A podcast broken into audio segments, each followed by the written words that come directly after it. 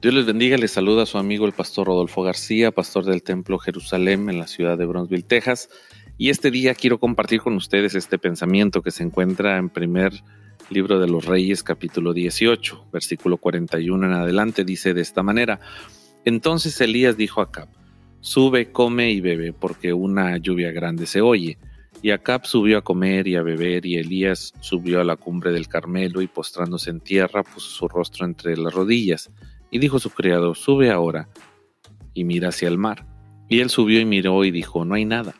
Y él le volvió a decir, vuelve siete veces. Y a la séptima vez dijo, yo veo una pequeña nube como la palma de la mano de un hombre, que sube del mar.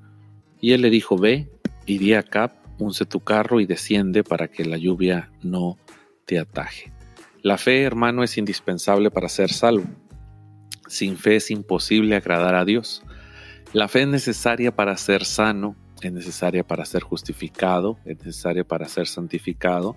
La fe, hermano, es pues la certeza de lo que se espera y la convicción de lo que no se ve.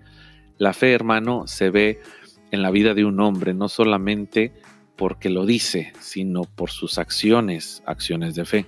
En primer lugar, la historia que leemos es la historia de un hombre de fe, el profeta Elías. La fe nos ayuda, hermanos, a tener una posición de convicción en lo que Dios va a hacer. La fe nos posiciona en una eh, condición inamovible de lo que creemos que Dios es capaz de hacer. Ahora, versículo 41, Elías le dice a Cap, un hombre lleno de fe, le dice, sube, come y bebe, porque una lluvia grande se oye. Elías no había escuchado la lluvia, Elías no había visto la lluvia, sin embargo está hablando un hombre de fe. Hermano, cuando nosotros somos personas llenas de fe, hablamos con convicción, hablamos con presencia, hablamos convencidos de lo que Dios va a hacer. ¿Es eso la fe? La certeza de lo que se espera y la convicción de lo que no se ve. La fe, hermano, nos hará vivir una vida de convicción. En estos días, hermano, donde las cosas obviamente no están saliendo como se planeaban en todo este año, la fe sigue manteniéndonos a los hombres de convicción, porque somos hombres de fe. Usted debe convertirse también en un hombre, en una mujer de fe, lleno de convicción de lo que Dios va a hacer. Siguiente cosa. La Biblia dice en el siguiente versículo que Elías subió a la cumbre del Carmelo y postrándose en tierra puso su rostro entre las rodillas. La fe nos hace buscar de Dios. La fe nos hace orarle al Dios de Jacob, al Dios de Isaac, al Dios de Abraham. La fe nos hace postrarnos a pedir ayuda. La fe se encarga de dimensionar a Dios en la posición correcta con respecto a nuestro problema. La fe, hermano, nos pondrá siempre de rodillas a buscar de Dios. No creo en solamente el positivismo de declarar las cosas positivas y éstas ocurrirán. Hermano, se necesita fe. Y esa fe también viene no solamente por el oír de la palabra de Dios, sino que esa fe se refuerza cuando doblamos las rodillas, ponemos nuestro rostro al piso y le pedimos al Dios Todopoderoso, que todo sabe, que se encuentra en todo lugar y que para Él no hay grados de dificultad en cuanto a los problemas. Para Dios todas las cosas son posibles. La fe nos hace vivir una vida en convicción.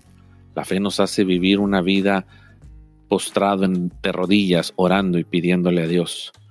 Tercer lugar, la fe no solamente nos da estas últimas características de un hombre lleno de fe, sino que también mientras el criado va y mira al mar, regresa siempre con malas noticias. Y lo hizo por siete veces, o por lo menos en la séptima, hubo una buena noticia. La fe, hermano, nos mantiene creyendo a pesar de las malas noticias, a pesar del vaivén de los noticieros, a pesar del vaivén de las noticias del doctor, a pesar del vaivén de noticias del abogado, del banco, del hospital, de la situación por la que usted esté pasando. La fe nos mantiene firmes en convicción a pesar de que las noticias sean malas. Seis veces por lo pronto el criado fue y vino. Y cada vez que venía traía malas noticias. Hermano, en ocasiones mientras usted ore, se encontrará con estas malas noticias. que tal vez lo quieran desanimar de la oración, que tal vez lo quieran desalentar y le hagan pensar, ves, entre más horas te das cuenta de que la solución no viene, pero la oración de fe es la que nos mantiene todavía orando y pidiendo y sabiendo que Dios no nos dejará avergonzados. La séptima vez vino y dijo, veo algo, pero eso algo que veo es muy pequeño. Es una nube como la palma de la mano de un hombre que sube del mar. Hermano, la fe nos hace ver las cosas pequeñas como el inicio de lo grande que Dios va a hacer con nosotros. A veces no podemos ver la dimensión que Dios hará en nosotros si no aprendemos a ver las cosas pequeñas. La Biblia nos menciona que Jesús y los discípulos están a punto de alimentar a más de cinco mil personas. No tienen con qué, pero hay un pequeño niño que tiene algunos peces y algunos panes. Pero ¿qué tanto puede ser para cinco mil personas? Hermano, aprendamos a ver con fe las pequeñas cosas que nos harán dimensionarnos al lugar donde Dios quiere llevarnos. Se empieza con poco y se termina con mucho. A veces se empieza con nada, pero se termina en abundancia. La Biblia dice que después de haber alimentado a todos estos hombres se terminaron con doce cestas llenas de lo que habían comido y se habían saciado. Es tiempo, hermano, de vivir una vida en convicción, una vida llena de fe. Es tiempo de vivir también una vida de oración llena de fe. Es tiempo, hermano, de a pesar de recibir malas noticias, usted se mantenga como un hombre, como una mujer de fe. Y también, en último lugar, cuando usted reciba una noticia buena, aunque sea pequeña, es el inicio grande de lo que Dios quiere hacer con usted.